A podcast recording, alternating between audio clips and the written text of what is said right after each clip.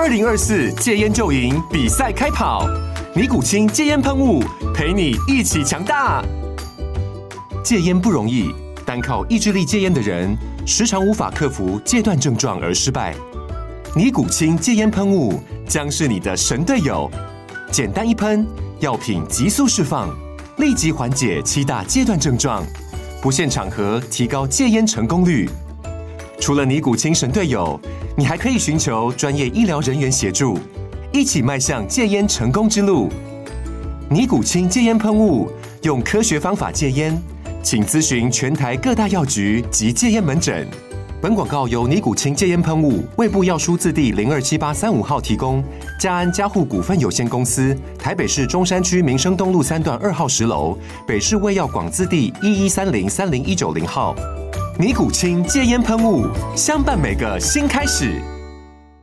各位听众朋友，大家好，欢迎回到我们键盘球探，我是主持人 Danny，我是主持人阿月。哇，Danny，那这一集我们来来聊一个很有趣的话题哦，就是 U 十八世界杯哦，这个中华代表队台湾队哦，这个培训名单二十四人终于出炉了哦。那讲到 U 十八世界杯，大家应该还有印象哦，就是台湾其实是卫冕军。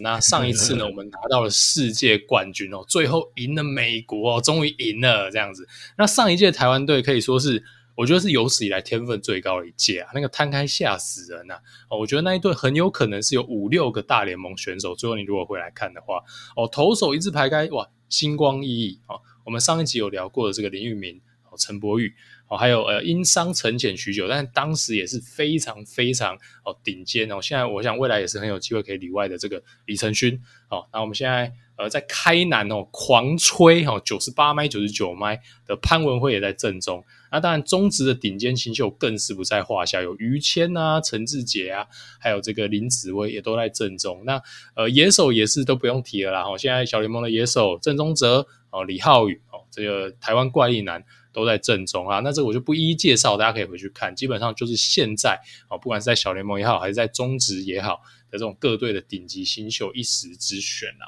那这一集我想就来介，跟各位听众朋友介绍一下我们二零二二年的这一支中华代表队哦，青棒的二十四人培训名单。哦那这一次世界杯呢，会在九月的时候，在这个美国的佛罗里达开打。那呃，这一个月的集训期呢，代表队会跟在高雄哦，跟中职二军哦安排可能七八场的交流赛。好，那讲到上一次的交流赛就是吓死人。上一次基本上李浩宇把他那些中职二军的学长哦当做高中生一样 无情 呐，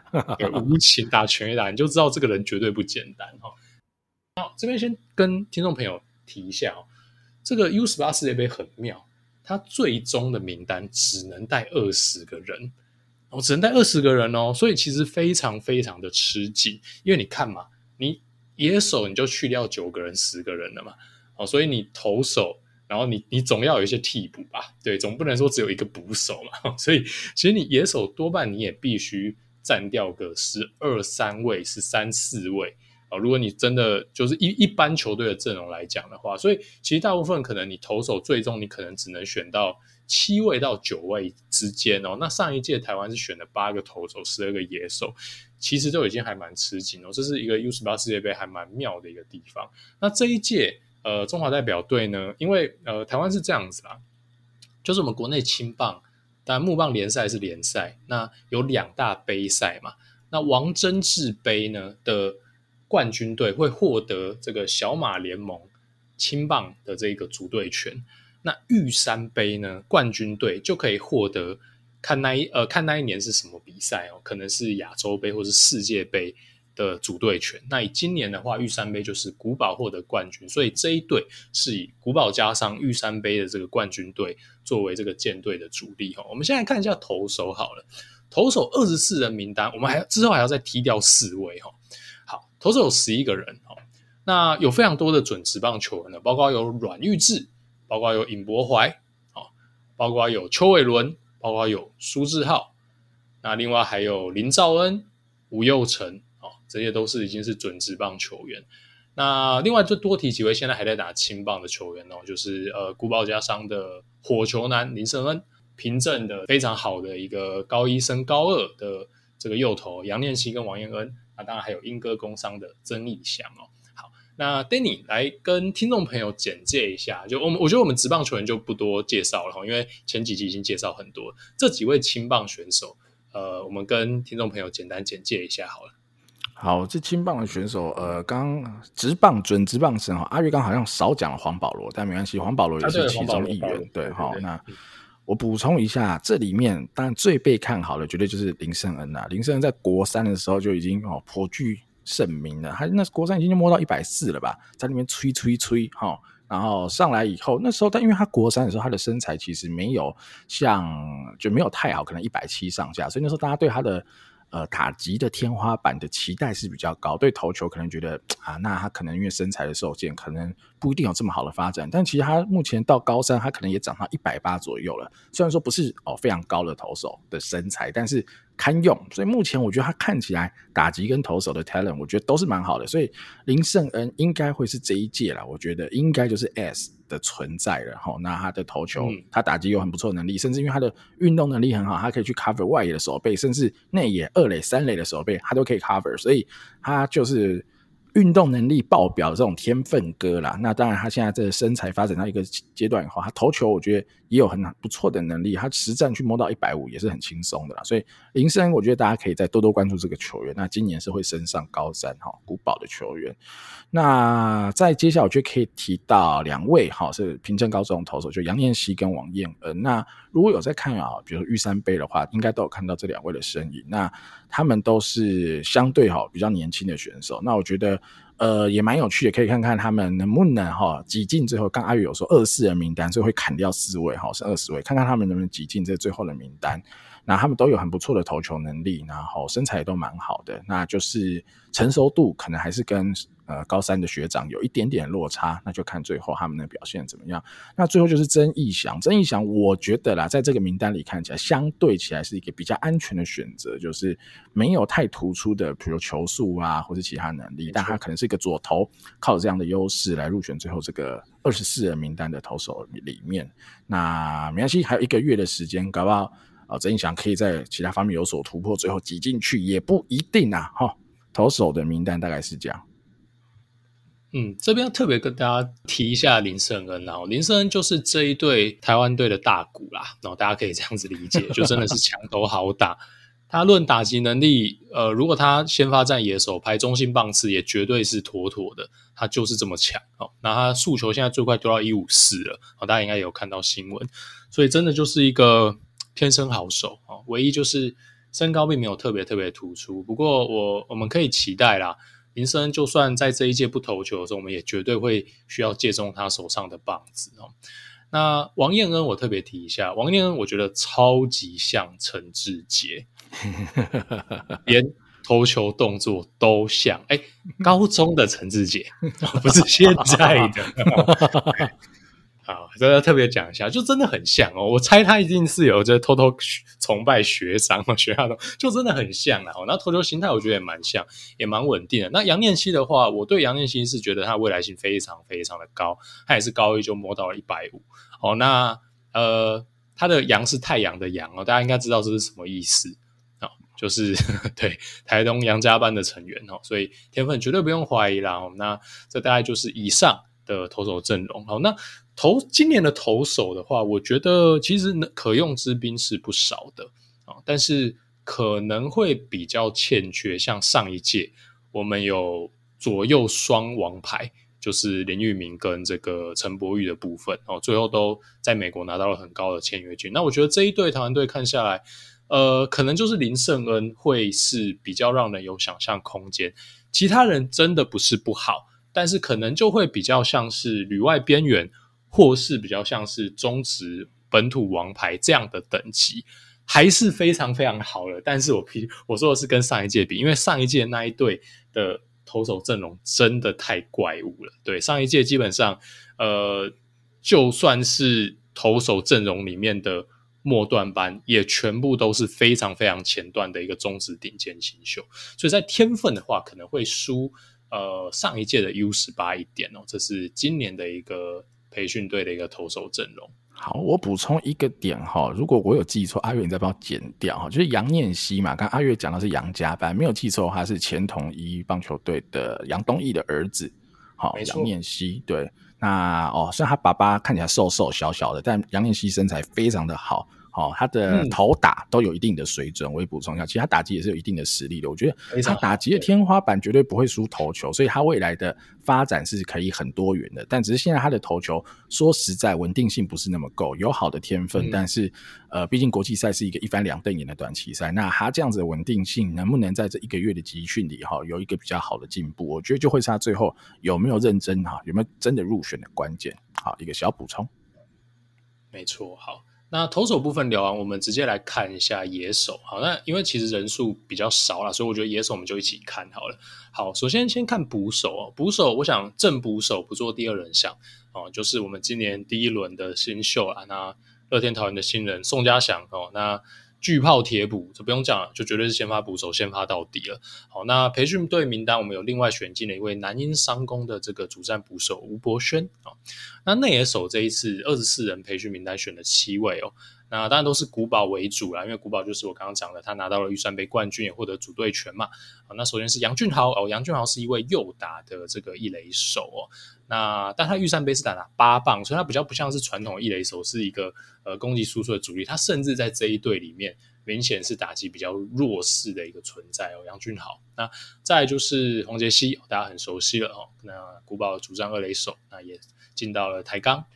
然后再来是刘俊伟哦，刘俊伟的话，他是呃古堡现在的一个主战的游击手，那他打击能力其实也非常不错。那他在呃选进二十四人培训名单的这一个。这个中华队的蓝白赛里面，他也干了全垒打哈，所以是一位攻守俱佳的一个主战游击吧哈。那再来就是莺歌工商的这个林伯俊哦，那林伯俊是莺歌的主炮手，好，那他那时候因为玉山杯是可以跨校组队的嘛，所以那时候就是被古堡的这个周教练也选进来了，就是说加入了新北市队。他在古堡这个非常强大的打线里面，他也是打第六棒的啊。那他也能投球。那他甚至可以代班捕手，那内野手的话也是可以守到二垒。那他也才升高二而已，所以我是非常看好，啊这个打击能力非常好的一位年轻小将。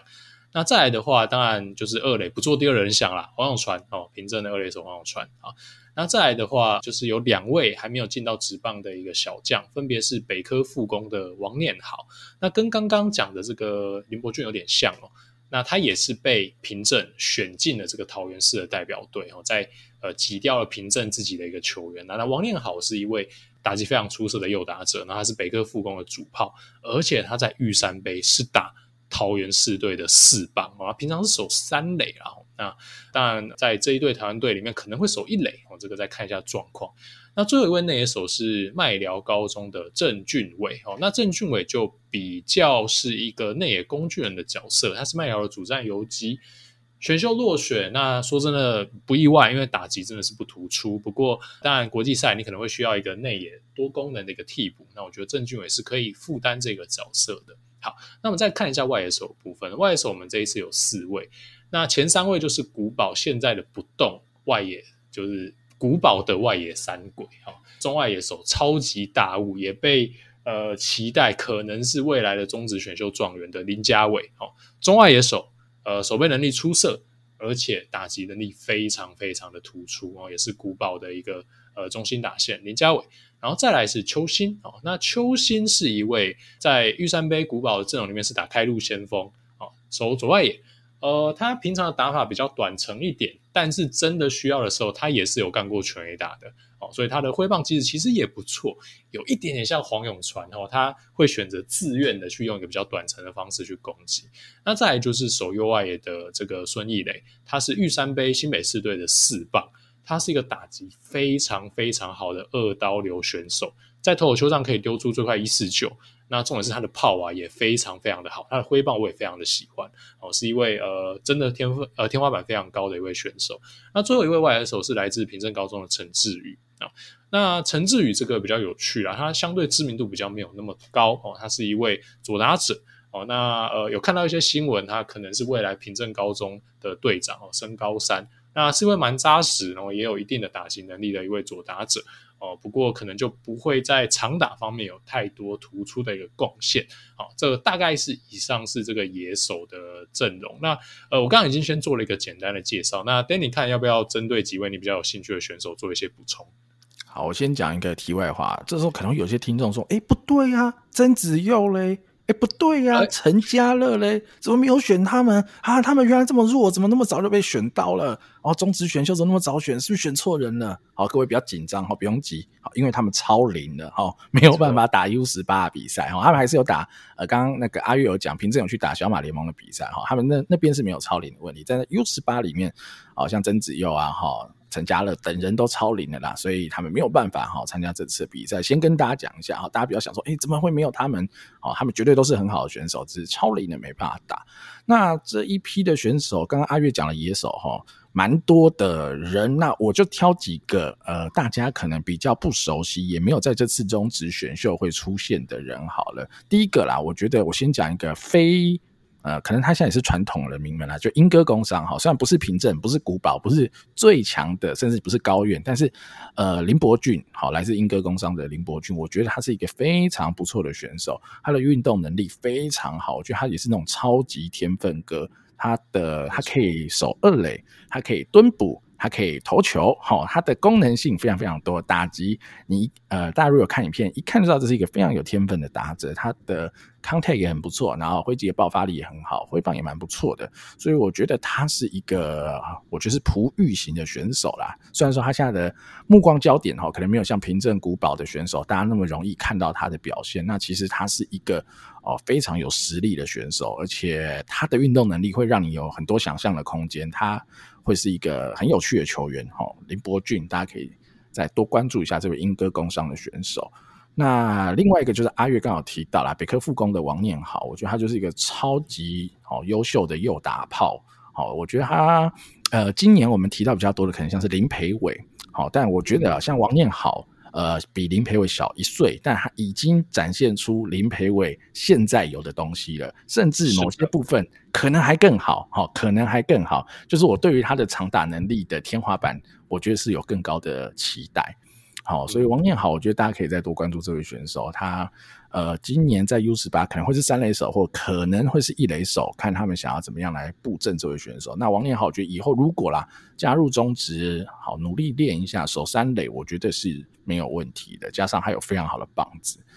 然后外野哦，刚刚阿月讲的外野三鬼嘛，哈，古堡三鬼，我觉得一点都不夸张。就是呃，各位可以了解到，好像木联是平镇赢的，但是。玉山杯是古堡，好，说或者你说王贞治杯是平镇赢的，好，玉山杯是古堡赢的。那最关键的就是古堡的这一批，好，高二升高三的这三个外野手，他们都不是高三，不像比如宋家祥啊，好，或者是你说哦黄杰希这些已经高三毕业投入中职选秀，这三个外野三鬼都是升高三的选手而已哦，但他们的打击已经是呃几乎就可以说是这一届里面最好的打者了，好，林家伟、邱星跟孙艺磊那。阿月刚好提了一下，他们的形态我觉得有点不一样。林家伟是我觉得更全面啦，他的防守当然是这里面最好的，他的速度也不错。然后更简单的啦，譬喻就是他就是比他的学长哈岳振华打击又更好，守备可能差不多，类似像这样的一个选手。那岳振华当年就是一个第一轮的选手，那如果有一个打击更好的岳振华，所以阿月说是有机会挑战状元，我觉得不是不可能，他应该就是高几率前三顺位一定会被选走的选手。好，但你是说啊，主主委回来了，那那就可能有得拼了。不然林家伟真的是非常优秀的一个选择。那邱心的话，我自己是觉得，呃，阿月刚刚讲到，他外角球有点太碰了。好，他的 contact 绝对是好的，但是我觉得这一点可能是一个呃坏习惯，可能看看他要怎么改掉。但他内角球的挥棒，我觉得是完全没问题的，还是有力量的，而且挥棒速度是有的。啊，也是一个很棒的打者。那孙艺磊，我觉得也是天花板非常高的一个打者，因为他的长打潜力是在现在就看得出来，他有点东西喽。好，所以你说如果啦，我要比较的话，我可能会比较像把他拿来跟陈家乐做一个类比。那他的挥棒可能没有陈家乐这么完美的好，但他的身材、他的卡打、他的背力，他可以守右外野，甚至他可以投球等等的，他会让你有更多的想象空间，而且。他未来的全垒打这种真的 game power 的东西，我觉得可能还会比陈家乐再更好一点哦，感觉上哈。所以雷大家也可以再多关多关注这位选手。对，以上这几位应该就是我自己比较呃比较喜欢也好，或者我觉得这个名单里大家可以多关注的。那我我再补充一个，我觉得有点小遗珠。好，就这二十四人名单里，其实有一位选手，我觉得没被选上，蛮可惜的，就是呃柯敬贤。啊，柯敬贤也是是一位身高二的选手。那我觉得他有很好的身材、运动能力、爆发力，他可守中外野。那当然，第一个就是他目前哦，在这个名单里，我刚刚讲了这个古堡外野三鬼太强了，所以一来可能是这个原因，加上这三鬼全部又都是左打哦，柯敬贤也是左打，所以在整个功能性上也好啦，或者使用上也好，柯敬贤就比较难挤进这个名单。但我觉得，呃，柯敬贤这名字，我觉得大家一定可以记住哈，可以多关注他未来在。呃，各个赛事上的表现，我觉得他未来一定也会是冲击中职前段顺位选秀的一位选手。对，大概是这样子。没错，我我再补充一下这几位选手我的观察。首先，呃，我也蛮喜欢林伯俊的，而且 Danny，你猜得到我看到林伯俊的打击，我觉得很像谁吗？哇，很像谁啊？台湾的吗？台湾的这一届被选走的人，这一届被选走的人哦。我我现在还真真没有一个感觉。好，我觉得他有点像季庆然，季庆然哦，你这样子我就觉得还好，没有啦，我只是说外观而已。好，我要讲的事情是，就是林伯俊他是一个左打者，然后他的 contact 真的很好哦，但是我对他有一点点小小嫌弃的地方，就是我觉得他重心真的有点往前呐，哦，就是他是有一种呃把左手往前推送，然后重心稍微有一点点往前。的那种感觉，然后就有点像季庆然哦，大家可能去看一下季庆然挥棒跟林伯俊回放，就有点知道我的意思哦。不过我觉得他当然远远的在打击的期待度上是会在季庆然之上，然后我觉得他在这一队里面就是一个我自己是觉得他是一个很好的 DH 的人选哦，因为在其他位置都可能有一些古堡的当家的主炮卡着的状况之下哦，那我觉得他很适合打 DH。那在呃其其他的时候呢，他可以守二垒，也可以。当投手也可以占捕手，我觉得是一个很好的活棋哦。呃，然后我想跟 Danny 聊一个蛮有趣的，就是我们刚刚讲的这几位，就是还没进职棒的这几个人啊。你觉得就打击，我们就讲长打好了，或是以挥棒来讲，你觉得你最看好的是谁？呃，其实王念好跟孙易磊我都很看好诶。这这两个人的东西，我觉得不太一样。孙易磊的挥棒，我觉得比王念好再更好一点。就现阶段来看的话，嗯、可是现阶段王念好的 raw power 是比孙易磊更好的，所以有点难比较啦。对，但我觉得这两个都是非常期待以后进入中职有机会打出二十轰的选手啦。对，其实蛮同意的。然后，其实刚提到这所有人的名字里面，我最喜欢的是柯敬贤跟孙易磊。就单纯以挥棒而言的话，对。不过，其实其他人当然也都非常的不错啦。哈，呃，我觉得这一对野手来讲，真的算是非常非常的有想象空间。那我们如果以上一届的 U18 来比的话，有点小不公平哦，因为上一届那一个顶部的那几个人真的太强了。首先郑宗哲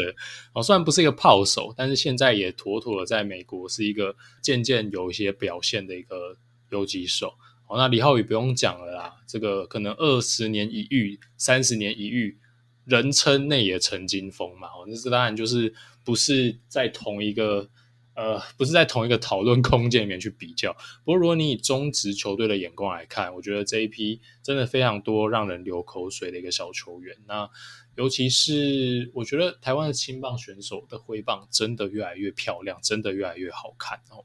呃，我们刚刚提到的这几个左打者哦，那包括他可能王念好是右打，但是他们的挥棒我觉得真是都是有东西的哦。这不像是跟以往可能青棒一整届哦，一整队下来，可能你觉得挥棒有东西的可能只有三四位，是完完全全的有天壤之别哦。好，那接下来我们来聊一下，因为我们刚刚有提到嘛，二十四人培训名单最后要踢掉四位哦。那 Danny，如果你是总教练的话，你会踢掉哪四位球员呢？好，我先讲哦，因为这一届的 U18 世界杯有一个最大的赛制上的改变，就是从原本九局的比赛改成打七局。好，这是一个哦非常巨量的改变，所以呃，我们就直接用上一届的名单，总共只选了八个投手哦，更别说那时候李承勋一球都没有投，所以等同只用了七个投手啦，然后去打这些九局的比赛。那我觉得，所以现在七局的比赛的话，我觉得也不会选更多的投手，所以目前十一个投手，我觉得大几率。得踢掉三个，我觉得大几率得踢掉三个，因为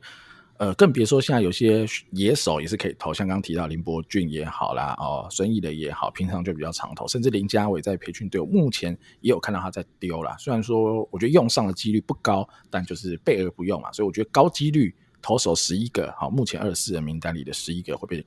剔除掉三个，然后捕手因为只选了两个。那我我这讲这个当然有点伤感情，就是呃，目前看起来的二号捕手吴博轩，但我觉得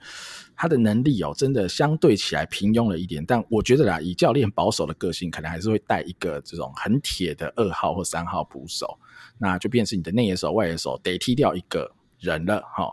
那再再说回来了哈，内野手七个，外野手四个，再加上哈外野三鬼铁铁的先发，那陈志宇我觉得应该就会，我觉得会被留下来啦。虽然我没有非常喜欢陈志宇哈的打击，但是在这个名单里，现在他已经就是唯一一个哈正外野手，四号外野手，他可能踢不掉了，所以内野手得踢掉一个人的情况下，嗯、我会踢掉杨俊豪吧。最后我自己的想法是踢掉杨俊豪.就是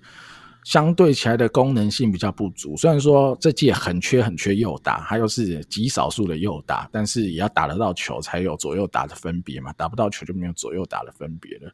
那在王念好可以站一垒，那三垒你可以有你要呃林森恩去站也可以，你要黄杰希去站也可以的这个前提之下，然后你还有一个保底的郑俊伟，一个内野手备组工具人，那。杨俊豪可能不得不被踢掉了，我啦。如果你要问我的话，我可能会踢掉杨俊豪。嗯、那投手要踢三个的话，我第一个当然会踢 曾义祥啦。好，那相对起来就比较没有其他选手这么突出。然后剩下两个，那就会越来越难踢了。那呃，我可能会不得不踢苏志豪啦，不得不哦，就是。嗯没办法，在这个选择底下，苏志浩可能在没有办法先发的情况下，加上他后援比起，好，比如说你说邱伟伦也好啦，尹柏华也好啦，嗯、呃，吴佑成也好，这些铁铁的牛棚来说，他可能会是顺位比较后面的牛棚。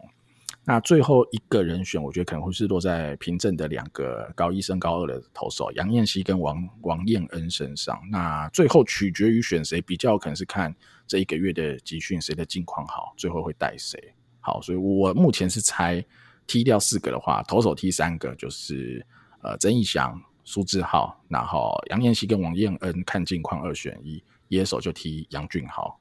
阿月你怎么看？OK，首先对我觉得 Danny 刚刚提到一个很关键的资讯，就是这届只打七局，但是因为这一届就是我们刚刚有提到过嘛，压阵的王牌可能没有这么这么的这么这么的强，哦，就是我们没有那种啊林玉明。解万忧哦，陈柏宇哦，就解决一切的这种状况哦。林胜恩没办法三头六臂，啊，已经要又投又打了。对，所以呃，我如果是我的话，我可能会选择踢两个投手就好了。那因为投手真的就是比较看短期赛临场状况，你可能上去丢了才知道说，哎，谁的状况是最好的。好，那我单纯是站在这个今年，真的我觉得。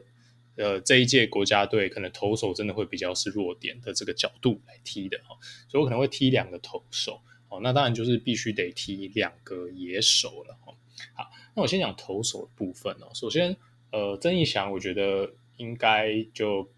八九不离十啊，应该就是没办法选，就是真真的是比较弱一点哦，就跟其他人比，哦，跟其他的国手同学比，哦，他是个很好的选手。那呃，剩下一位的话，我觉得确实有一点点困难哈。哈，那呃，首先我觉得左投还是先留下来，然后因为毕竟左投的稀缺性跟功能性。那林兆跟邱尔伦确实也是有一定的球威，所以这个绝对是留着。那在剩下的右投手里面呢，其实我真的想蛮久了哈，我最后可能也是踢苏智豪了，因为呃，确实跟其他人来讲的话，比较相对的可以替代。那杨念希跟王彦恩的话，我自己还是觉得他们展现出来的一个投球稳定性，可能还是会比苏志浩再好一点哦。这个我还是是个人偏好啦，我觉得还是会先把苏志浩踢掉啊。那呃，我也其实也考虑过尹博怀，其实考虑过尹柏怀，因为我不确定尹柏怀在国际赛会好用哦，就是尹柏怀毕竟。两颗球种啦，哦然后比较依赖他的一个速球。那我认为他在对战欧美球队的时候，可能会比较不敢不敢用他。但是他在面对其他我们应该要稳赢的球队的时候，他可能又局数拉不长，没有这么的好用哦。不过我最后还是踢数字号啦，因为我觉得尹博还在。如果他疯起来哦，那个诉求状况好起来，我觉得他可能是一个大心脏，可以让我们在无人可用的状况下把危机收掉，可以赌赌看的一个人选哦。那所以最后这就是我的选择。好，那野手要踢两位的话，好，首先我个人是必踢杨俊豪啦，因为我真的觉得他的打击真的 差人家差太多了，差人家差太多了。那第二位呢，其实我是在吴博轩跟陈志宇中间选。那你不管你选谁，因为我去多选了一个投手，所以我必须付出的代价。就是野手的调度的弹性一定会下降。好，那踢吴博轩就是你二号捕手必须完全交给林伯俊。哦，因为林伯俊是可以代班当捕手，而且林伯俊很有可能会在先发打线里面。哦，所以你会变成说宋家祥就不要有意外哦。但是第一，我我我会这样考虑的原因是因为我觉得今年这个状况，那个正捕手跟二三号捕手的实力差距真的太大了。所以你只要是健康的状态之下，绝对是宋家祥到底。好，那呃，我我觉得敢这样玩的原因是，其实我参考上一届，上一届其实也是周总古堡拿到这个主队权，他其实也很极端哦。那一届其实也只选了两个捕手啊，分别是林承勋跟罗伟杰，然后林承勋就蹲到底，然后罗伟杰从头到尾都在守外野哦，所以但他们还有个林吴敬伟在后面可以蹲蹲看哦，所以。呃，算是二点五个捕手吧。齁，那呃，今年的话，因为另外一个一半的捕手是杨俊豪，但他已经被我优先踢掉了。哦，所以我如果踢掉了杨俊豪，又踢掉吴伯轩的话，你可能只剩一点五个捕手，我觉得好像有点太疯了。所以我觉得还是要不要这么疯，所以我踢掉的会是陈志宇。好，那你说啊，外野手只剩三个，但还好啦。哦，其实蛮多人可以来代班守外野的，包括像林胜恩，我觉得也是可以拉来守外野。哦，所以最终这是我的选择啦。哦，那主要也是考量这个古堡外野三鬼，我觉得只要是健康的状况之状状况之下，被换下来的几率是低的。哦，然后刚刚提到的，Danny 提到的，就投手阵容里面还藏着杨念希这个外野手。哦，杨念希也是拿过。这个木联的最佳的阵容，他是以外野手的身份哦，所以我觉得还算 OK 哈。所以我最后的选择是这个杨俊豪跟陈志宇，对，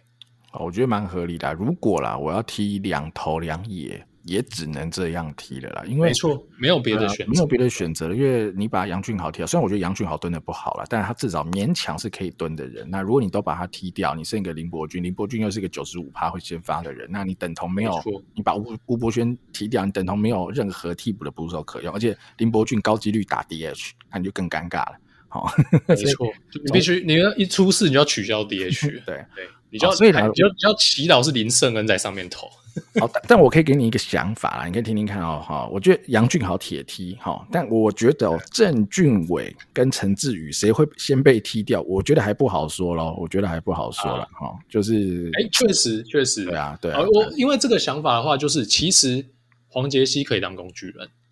对啊，其实是一个想法。而且在培训队，我看到的影片，黄永传也有在练游击嘛，所以其实基本上哦，在培训队里。因为才二十个人的名单，你又要带跑八到九个投手，你剩十到十、十一到十二个野手，你一定是要多功能。基本上除了捕手，你 maybe 可以好好蹲就好，其他的野手你都要 cover。尽量要 cover 多个位置哈，就像哦林家伟跟孙一磊，虽然只能守外野，他们还可以投球，你知道吗？所以他们都必须要肩负更多的守备位置啦。那这是个不得不啦，所以大家可能到时候看到黄永传客串游击啊，或者是哦王念豪不会客串游击，好那不会，那就是会有更多的有趣的事情可以发生。所以我觉得郑俊伟当然他会是一个保底的守备工具人选择，但是如果在割舍不掉陈志宇的前提之下。那因为陈志宇，我们还是可以认定他是一个可以守中外野的人。那你说邱兴跟孙怡磊可能没有守得比陈志宇好，所以我觉得啦，他有一定的功能性在，因为他已经把柯敬贤踢掉了，所以我觉得陈志宇我觉得会留下来了。所以如果野手要踢两个，搞不好会踢郑俊伟，但是我觉得野手只会踢一个啦，这是我的我的想法，因为呃，野手真的太少了，野手这样有点难。真的，二十个人，不是到底谁规定的啦？为什么要这样子啊？又不是有二十个大股。对呀。不过另外一个另外一个想法就是，你留杨俊豪踢吴博轩啊，然后我觉得可能周总也这样子选，因为毕竟是古堡自己的子弟兵，然后我就拿到代表权啊。对，我觉得这也是一个想法，这也是一个想法。好了，杨俊豪蹲的真的不是很好啦，我只能这么说。但可是你知道吗？如果你说哦。带呃宋家祥、杨俊豪、哈林伯俊这三个所谓的捕手的话，就真的会有一点像上次的林承勋加罗伟杰加林吴敬伟，好，有点类似这个感感觉，就是基本上他们不会想要让罗伟杰跟林吴去蹲任何一场，所以除非是比较弱的对手，那基本上都是林承勋蹲到底。对，这两个就只是备案啊，那这可以是个选择哈，因为。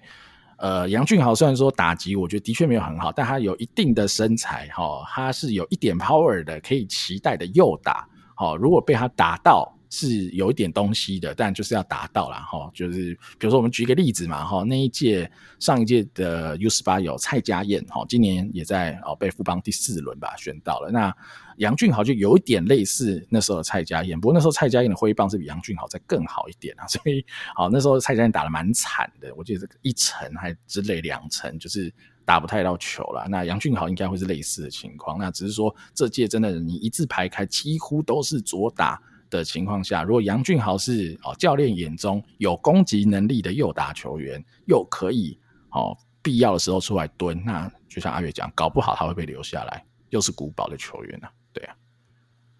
没错，而且这一队有趣哦，我刚刚跟你讲到了嘛，全部都是左打哦，就是台湾从一个从大概从等七八年前就开始吹起左打旋风，现在中职的明星球员也非常多，都是左打。哇，这一队我、看起来中职的这个左打严重左倾的风潮哦，要继续下去了哦，因为呃，这整队拉下来，到底有谁是右打呢？可能就是王念好，哦，那另外就是这个呃，当家游击刘俊伟，很有可能先发就是这两个右打者，好、那当然哦，可能是黄杰希哦，最多最多我觉得就是三个右打，保底六个左打，好，那很有可能也会到七个左打，那甚至。投手里面可能会被拉下来打击的林森跟杨念希也都是左打，这个就是就就是有夸张到这个程度，对。然后另外就是说，哇，这名单啊没有高院啊，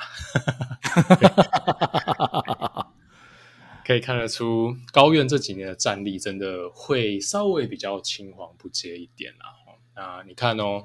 这个英哥都两个哦，英哥都两个。麦寮一个，南英一个，阳明一个哦，其他全部古堡凭证哦。那我们以前常讲，呃，大概四五年前讲平股高，平股高哦，三家制霸，好像渐渐现在呃高院要退出这个行列了，只剩下凭证古堡双雄对决，可以看得出来这个青棒的一个生态的演变啦。好。那我我小小补充一个啦，我觉得英歌哈这一届选了两个曾义祥跟林伯俊进来呃，但林伯俊很优秀，但我觉得曾义祥多多少少也是因为呃新北市主训嘛，然后王传佳教练就是新北市的教练啦，所以多多少少啊，因为他是英歌工商的总教练嘛，所以我多多少少觉得有一点帮助啊，但是没有高院的选手绝对是高院的警讯啊，因为你看北科啊麦寮啊，甚至你说麦寮就。白河也进了两个啊，就是好的选手一定拿的啦，没有什么好不拿的。就是古堡的选手一定拿最多，没有问题哈，这无意义，因为他们呃主训嘛，他们是主要的球队。但是好的选手没有再不拿的啦。好，苏志浩阳明高中也是拿嘛，所以就真的是高院没有足够好的选手被拿到，那高院真的是要加油加油了。好了，最后阿月阿那个阿月啊，我就讲一个东西啦哈。平常不能排这种棒次文，你刚刚讲了什么六个左打，七个左打，你就你直接排个棒次啦哈，反正不会被水桶。OK，我不我不捅你，来吧，你排排看嘛，我看看你想怎么排嘛哈，让也让听众们听听看哦，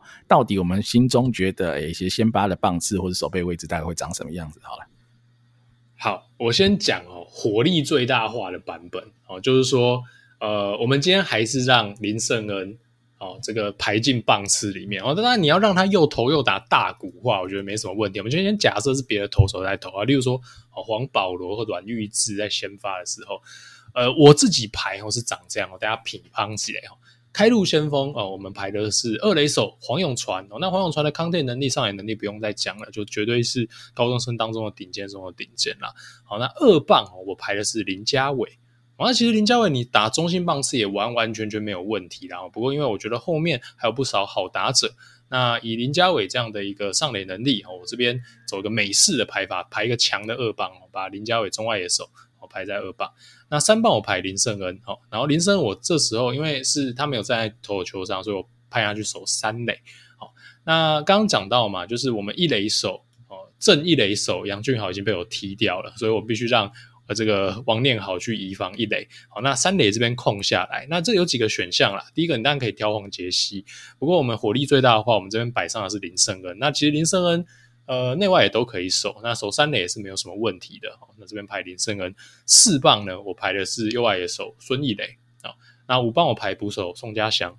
那六棒我是排 DH，就是刚刚一再提到这个林伯俊。七棒一垒手王念好，八棒左外野手邱兴，九棒游击手刘俊伟。啊，那这条打线大概就是长这样。那只有王念好跟刘俊伟是右打，前面六棒跟第八棒。全部都是左打者，所以是一个超级左倾的一个打线哦。那呃，我觉得这样子看起来的话，我觉得长打能力是是一定有的哈。我觉得呃，从林家伟一路到王念好、邱兴，甚至是刘俊伟，我觉得都有一定程度的一个打击能力。我觉得这是一条算是偏无差别。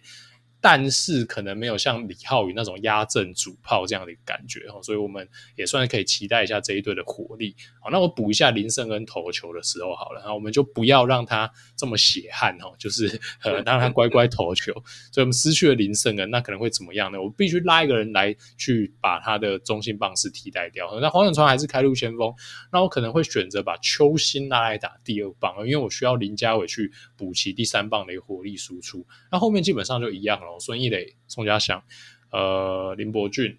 王念好，好，然后刘俊伟。那我刚刚讲了嘛，邱兴往前移，好，那呃林胜恩空出来的三垒守卫，我就让很稳的职棒新兵哦，这个学长黄杰希来站了。好，那黄杰希就是这一队必须要担当起内野大部分，其实可能游击也可以代班呐，但是二三垒可能主力替补都会是他哦，因为毕竟他的打击还是明显的比。可能是郑俊伟还要好上一截啦，然后但是我觉得确实黄杰希的攻击输出可能会比不上前面这几位有长打能力的学弟哦，所以我排九棒，然后这个是我发展的两个棒次，然后一个是林胜恩投球版跟火力最大化版，哦，给听众朋友参考看看。但你觉得呢？对对，我来讲一下我的感觉哈，我啦，我的感觉，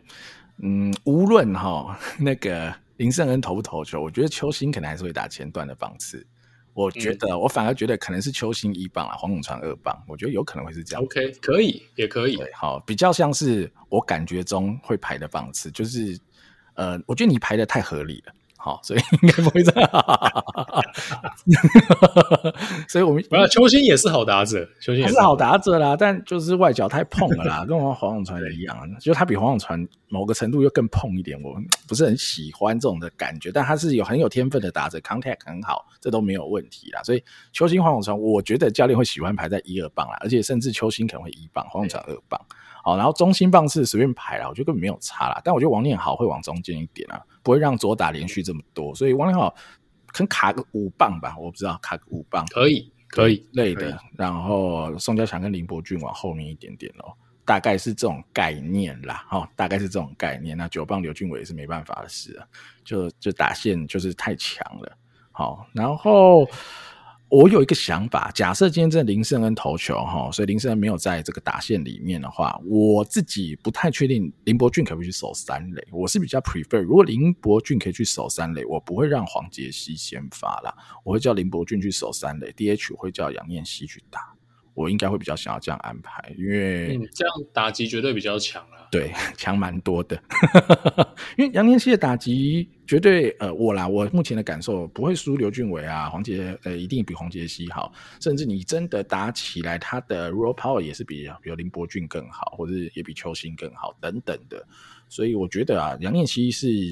呃有长打能力的选手。那短期赛，如果我们预期，尤其是七局的比赛，哈，很难有大局的产生。好，在强强对决之下，那你的长打能力就很重要，因为你可能两支二垒安打换回来一分，那你也不用去做什么过多的战术，在里面搞东搞西的，把自己人都搞死在垒上。好，所以我觉得有长打能力会是很重要的一个关键啊。所以杨彦希如果可以的话，我会希望他有多一点机会打击咯。大概是这样子。同意啦，对。嗯、那其实因为青棒有趣，就是在于说你可以乱玩呐，不是乱玩啦，就是你的 弹性会比直棒好很多，就是有很多很创意的排法。像呃，我没有排林伯俊三垒，是因为我不确定他三垒站不站得住哦。理论上应该是可以啦，因为他呃可以守二垒嘛。然后如果你担心他三垒的卡打，不用担心，因为他是他在投手丘上是有球速的人，所以我觉得林伯俊三垒。呃，如果是他可以站三垒的话，我当然会优先选择，然后让黄杰希就当一个呃很好的一个一个替补工具人的角色。